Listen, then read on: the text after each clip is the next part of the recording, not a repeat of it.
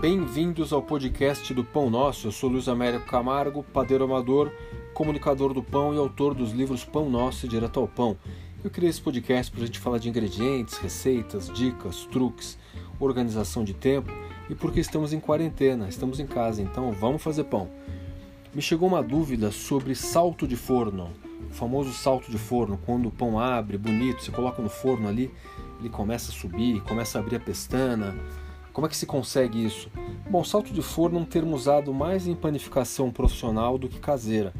Mas esse momento de crescimento do pão, é, ele tem alguns detalhes importantes. Vamos lembrar que num forno de lastro, um forno profissional de padaria, você tem ali o padeiro para aquecer o forno, o lastro, que é aquela pedra ali que tem no, no, no fundo, no chão, ele está ali tinindo, bem quente, você joga a massa ali, a massa toma aquele susto, já abre, então não é só o forno, mas tem uma série de fatores, como tudo aqui no pão que eu falo, muitas dicas que me pedem, é, vocês veem que estão encadeadas, né? são vários fatores relacionados.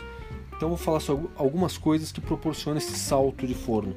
O salto de forno é um processo que acontece mais no começo, né? na hora que a gente coloca o pão quente na, no forno. Então aquela abertura, aquela primeira abertura que é importante para determinar o volume dele, para determinar a estrutura interna dele. É, se ele vai estar um pouco mais airado por dentro, então realmente é muito importante. Vamos começar por, por partes. Primeiro, o forno, sempre importante, a gente tem que ter um forno com temperatura alta. Para fazer pão cascudo, eu já falei para vocês várias vezes, tem que ter acima de 220, 230, 240, que é para o pão entrar, a massa entrar e realmente tomar aquele abalo, aquele susto que eu chamo e começar a abrir. Então a gente tem que medir o forno, tem que conhecer o forno e pré-aquecer bem pré-aqueçam bem esse forno, meia hora, 40 minutos, que é uma coisa importante para ele ter uma temperatura estável. É, falando em pão na panela, a panela de ferro é um sistema muito legal porque justamente ela acompanha essa temperatura, absorve o calor e proporciona uma estabilidade. Isso é importante também. Pedra refratária, mesma coisa, ela vai absorvendo calor. Então é importante ter uma temperatura alta, estável e que você garanta esse início de processo de, de assamento é bastante forte, tem, que, que haja muita potência na hora que você coloque o pão ali. Ele tem que realmente levar um tranco, né? Fora isso, a gente tem que ter uma massa que fermentou bem, é, tá com força fermentativa, nem, nem excessiva e nem insuficiente. Você tem que dar uma primeira fermentação adequada para ela, o pão crescer, se desenvolver. Aí você modela na hora de modelar é importante dar uma boa tensão dela, não precisa, exagerar, fazer uma massa super apertada, porque o pão não vai crescer também.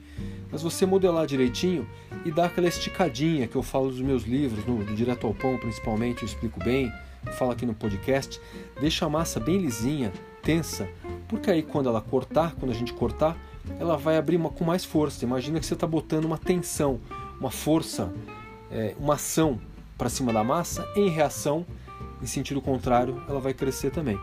Então isso é uma coisa importante. O corte e a pestana também são fundamentais porque se você pega uma lâmina e corta muito fundo, o pão vai abrir, ele vai esparramar, virar aquele corte borboleta, né, que o pessoal fala, com duas asas assim. Se você cortar muito superficialmente por outro lado, ele não vai abrir tão bem e talvez até arrebente pelo lado, porque ele está com muita força fermentativa, ele tem o vapor d'água saindo e a pestana é um caminho para esse vapor sair. Então pensem nisso que o, o, salto depende muito do calor e no caso de usar uma panela de ferro isso é legal porque tem estabilidade, mesma coisa a pedra refratária. A gente tem uma modelagem adequada, uma fermentação adequada, quer dizer, o pão tem que ter força para crescer ainda e tem que ter um corte bem feito. É, se vocês forem fazer o, o, pão sem panela, sem o recurso do Dutch Oven, lembre-se do vapor, porque o vapor também ajuda a massa a ficar mais molinha por cima, né? Então, estando mais molinha, ela resseca menos e vai abrindo com mais força. E esse salto, ele vai acontecer nos primeiros minutos. Por isso que eu falo sempre que o vapor é, é, é fundamental no início, ali nos primeiros segundos, e o salto vai acontecer nos primeiros minutos. É aquele sustão que a massa vai levar. Para isso ajuda também, na minha opinião, se você fizer uma segunda fermentação em geladeira. É, eu costumo dizer sempre, isso está no meu livro, está nos meus vídeos, eu gosto de fazer assim. Se o pão fermentou, a segunda fermentação na geladeira, já modelado, no boneton, cobertinho, eu vou na hora de ligar o forno, meia hora antes, 40 minutos, eu ligo o forno no máximo, tiro o pão da geladeira, deixo ele já pegar um pouquinho de temperatura, se aclimatar um pouco. Mas mesmo assim essa massa vai estar tá fria, então vai haver um choque térmico, vai ter um susto.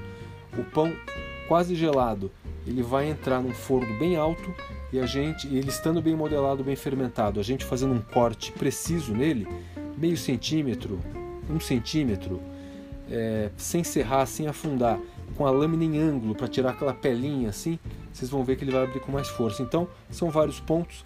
Repassem tudo isso, reparem, façam como a Rita Lobo diz e que eu aplico também ao pão. Vamos cozinhar com a caneta do lado, caneta e papel. Eu, quando estou fazendo pão, também estou sempre anotando. Se eu faço alguma coisa, eu observo o resultado e anoto. Então, vamos ter atenção com essas coisas e vamos praticar. É a prática que vai nos levar à evolução. Façam pão, lembre-se sempre que um pão caseiro será sempre melhor do que um pão industrial. Até o próximo.